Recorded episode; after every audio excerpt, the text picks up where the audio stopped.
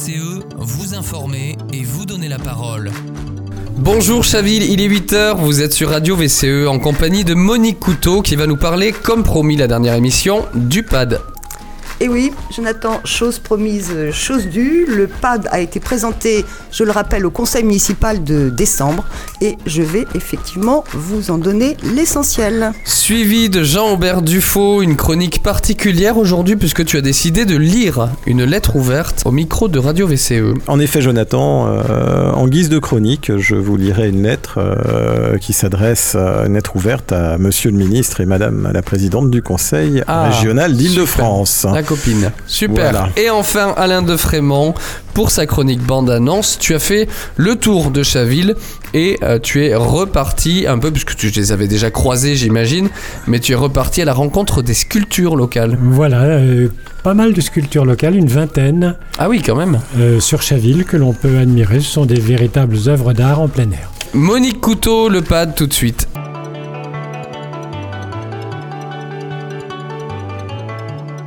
Dossier du quotidien avec Monique Couteau.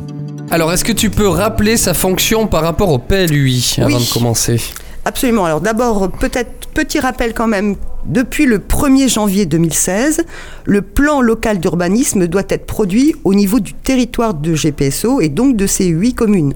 Vous pouvez d'ailleurs réécouter les chroniques des émissions 4 et 12 qui étaient sur GPSO et sur le SCOT. La première étape du PLUI est l'élaboration du PADD euh, qui formule les orientations générales pour les 10 ou 15 ans à venir. Cette étape, s'est déroulée entre février et novembre 2022. L'année 2023 doit être celle de sa transcription dans le règlement et les orientations d'aménagement et de programmation, OAP, qui seront opposables aux autorisations d'urbanisme, comme les permis de construire par exemple. Autrement dit, c'est vraiment l'étape essentielle qui va se dérouler cette année. Elle sera suivie en 2024 d'une enquête publique, puis d'une validation du PLUI fin 2024. Euh, différents dispositifs d'échange et de concertation entre les élus et les habitants des huit communes ont préparé ce PADD. À Chaville, les deux groupes d'opposition avaient envoyé une proposition, ainsi d'ailleurs que d'autres groupes, les autres groupes de la majorité. Alors, formellement, euh, ça, ça ressemble à quoi le pad Bah, le PAD est un document de 38 pages intitulé Un projet de territoire qui allie urbanité et qualité du cadre de vie, décliné au cours de quatre axes majeurs. Le premier, un territoire acteur de la transition écologique autour de neuf orientations. Le second, un territoire qui conjugue proximité, mobilité et habitat autour de 10 orientations. Le troisième, un territoire qui développe l'identité et la complémentarité de ses villes, 8 orientations. Le quatrième et dernier, un territoire créatif et innovant autour de 10 orientations. Alors, comment tu vas faire pour résumer ces 38 pages? Et encore, je trouve qu'il n'y en a pas beaucoup, mais... Non, alors euh, rassure-toi et rassurez-vous, euh, je ne vous résumerai pas toutes les 38 pages, je vais tenter de relever quelques points essentiels. Aujourd'hui, pour le premier axe seulement d'ailleurs, et tu vas m'y aider. Alors, le premier axe. Donc, le premier axe, il s'intitule Pour un territoire acteur de la transition écologique. Donc, l'orientation 1, valoriser les paysages faisant la singularité de GPSO. Orientation 2, préserver et structurer les trames écologiques. Voilà, donc cet axe part du constat que bien qu'étant le territoire à la plus forte densité d'espace urbanisé de la métropole, il dispose d'une couverture végétale de 56% de sa superficie, de l'atout des méandres de la Seine, de paysages de coteaux et de plaines, de nombreux étangs, qui représentent non seulement effectivement des atouts de cadre de vie, mais aussi des défis de préservation et de mise en valeur dans le cadre de la transition écologique, de la protection des trames vertes, bleues et brunes et de la biodiversité. Dans cette partie, il est proposé de lutter contre l'étalement urbain pour préserver les continuités écologiques, renouveler la ville sur elle-même, réhabiliter et rénover le bâti existant, conforter les espaces de pleine terre, lutter contre les pollutions lumineuses, encourager la perméabilité des clôtures pour permettre la circulation des espaces animaux et végétales. Ensuite, on poursuit pour développer une stratégie performante de transition énergétique et environnementale. On a l'orientation 3 qui s'intitule Favoriser la sobriété et l'efficacité énergétique des constructions et aménagements. L'orientation 4 Favoriser les constructions et aménagements écologiquement exemplaires. Et enfin, l'orientation 5, promouvoir le développement des énergies renouvelables locales. Et oui, donc on va parler de réhabilitation, de rénovation thermique, d'intégration des principes du bioclimatisme dans les bâtiments, des matériaux bas carbone, l'inclinaison des toitures, l'exposition au vent, mais aussi permettre l'adaptation du bâti aux besoins évolutifs de la population ou au changement d'usage ou encore au partage des espaces construits. Il faut s'appuyer sur le potentiel de géothermie, renforcer les dispositifs de récupération de chaleur, développer le raccordement de bâtiments au réseau de chaleur existant, par exemple. Et on continue avec un, autre intitulé pour renforcer la résilience du territoire avec trois orientations, quatre orientations. Donc la sixième, conforter la place de la nature en ville. L'orientation 7, développer l'agriculture urbaine. L'orientation 8, limiter la vulnérabilité du territoire face aux risques naturels et aux effets du changement climatique. Et l'orientation 9, veiller à la réduction des nuisances urbaines en faveur de la santé humaine. Oui, alors il faut préserver les arbres existants, développer les îlots de fraîcheur, désimperméabiliser les sols, euh, mettre en avant les jardins partagés ou les cultures en terrasse, améliorer la gestion des eaux pluviales, récupérer les eaux de pluie pour limiter les risques d'inondation ou de ruissellement, améliorer la qualité de l'air par la réduction des véhicules polluants en développant les mobilités actives ou en luttant contre les nuisances sonores dans les bâtiments ou près des axes routiers ou ferroviaires. Et en ce qui concerne les derniers axes, alors Eh bien, alors ce sera l'objet hein. d'une autre chronique. Voilà. Très Hein bien, merci, c'est très clair, merci Monique. C'est un encouragement donc à ce que chacun et chacune lise ce document, accessible intégralement sur le site de GPSO.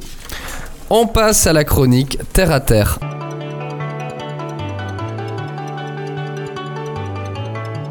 Terre à terre avec Jean-Aubert Dufaux.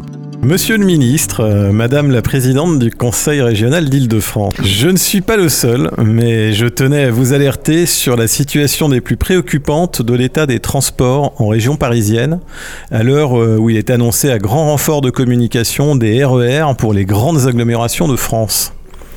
Alors pour commencer, je tiens à signaler que l'augmentation de la tarification des transports à 84 euros à la place, donc au niveau de l'abonnement mensuel, la place, euh, voilà, je recommence. Pour commencer, je tiens à signaler que l'augmentation de la tarification des transports à 84 euros la place au niveau de l'abonnement mensuel d'une ville comme Berlin, à savoir 86 euros, dont la superficie est presque 9 fois supérieure à celle de Paris. Pour euh, l'ensemble de l'immense agglomération berlinoise, elle est de 107 euros. Et euh, cela correspondrait à la couverture euh, de toutes les zones en Ile-de-France. Et en plus, elle est proportionnelle à un pouvoir d'achat qui est très supérieur au nôtre. Donc ma fille aînée qui est utilisatrice au quotidien des transports à Berlin, elle ne souffre d'aucun problème, les horaires sont respectés, fréquence suffisante, il n'y a pas de malaise passager et le maillage est très bien pensé. Donc euh, cette augmentation du coût euh, du pass Navigo serait acceptable si elle était proportionnelle à notre pouvoir d'achat et que le service suivait, ce qui n'est absolument plus le cas. Euh, nous avons, comme pour les hôpitaux, une situation où la politique de l'inertie et les communications à sensation ne font que renforcer un sentiment d'indignation profonde. Alors euh, nous nous rendons compte que les modernisations et entretiens du réseau nécessitent de bloquer des lignes partiellement et de façon récurrente et qu'une fois livrées, pour l'usager, il n'y a aucune amélioration visible. La non-attractivité des métiers de conducteur, donc de train, de métro et de bus, a amené une pénurie de chauffeurs et d'agents. Mais n'est-ce pas là plutôt lié à la suppression des statuts et d'avantages qui compensaient un peu un niveau de revenu insuffisant? Donc, euh, il est toujours facile pour le politique de montrer du doigt des avantages des uns par rapport à ceux des autres et d'en faire une arme électorale sans réfléchir aux possibles conséquences dans un pays où les revenus sont globalement très bas par rapport au coût de la vie. Donc le financement à l'aube des JO 2024 en Ile-de-France est très insuffisant. Je ne doute pas qu'il y aura des efforts considérables qui seront faits pour maquiller aux yeux des visiteurs euh, l'état des transports au détriment de la petite et grande couronne.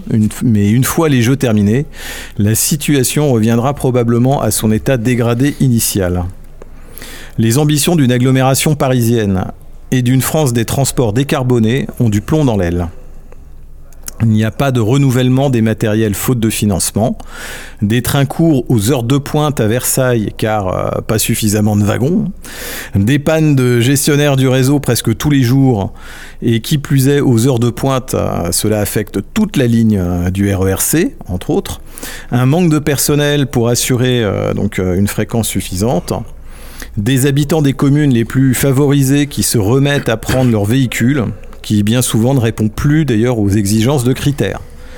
Alors, euh, en ce qui concerne le véhicule électrique, à la vue du pouvoir d'achat des Français actuellement, donc euh, ce pouvoir d'achat en berne ne permet pas d'acheter un véhicule électrique, dont du reste l'autonomie hors région parisienne ne permet pas de grands déplacements. Alors les trains intercités, eux, ne circulent plus non plus correctement, hein, souvent à cause de l'état du délabrement des voies et caténaires, euh, faute d'entretien depuis des décennies, du manque de personnel, euh, de bord, du manque de trains en état de circuler. Hein. On s'en a vu euh, récemment que les, lignes du centre qui desservaient des villes comme Clermont-Ferrand, Limoges, Brive, Cahors en sont de parfaits exemples. Ce sont des villes qui se trouvent maintenant isolées. Alors avoir laissé la situation se dégrader en lui tournant le dos et en remettant systématiquement au lendemain ou au successeur, on en est arrivé à un point où se communique le stress de prendre les transports bondés, où le Covid circule allègrement et les tensions sont perceptibles à tout moment. Donc, euh, les bus sont en nombre insuffisant. La densification permanente de la région alimente de plus un sentiment écrasant et d'oppression. Donc euh, les malaises voyageurs en sont certainement une des nombreuses manifestations. Je rappellerai que le masque est resté obligatoire en Allemagne dans les transports et que personne ne crie au dictat. C'est juste du bon sens.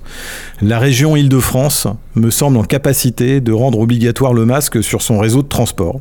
Il s'agit de protéger les plus vulnérables. Euh, le vaccin, on le sait maintenant, n'empêche pas la transmission, bien que réduisant les symptômes.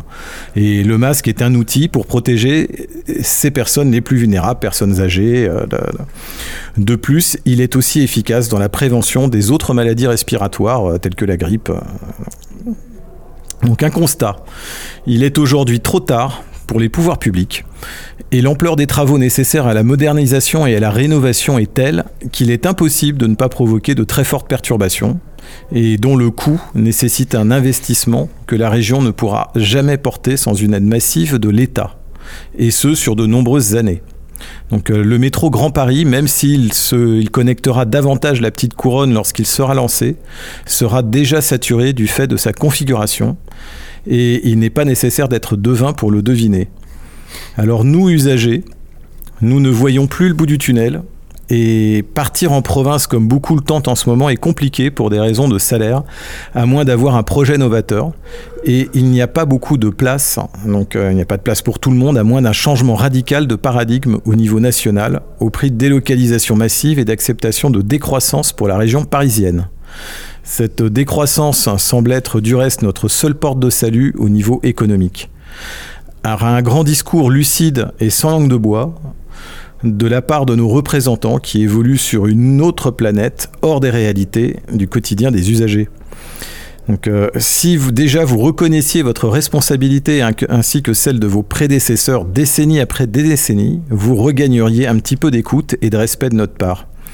Ensuite, il s'agit désormais de travailler sur les causes de la dégradation actuelle et de répondre point par point à celle-ci. Un niveau de salaire convenable par rapport au coût de la vie pour les, salariés. Euh, rendre les métiers des transports attractifs aux yeux des futurs candidats à l'embauche en cessant de réformer à tout va pour faire plaisir à des discours extrémistes euh, nés du manque de discernement et parfois relayés par une certaine presse et le politique investir massivement dans le renouvellement des matériels roulants, donc bus, tram, train, métro, et surtout dans leur résistance à l'épreuve du temps.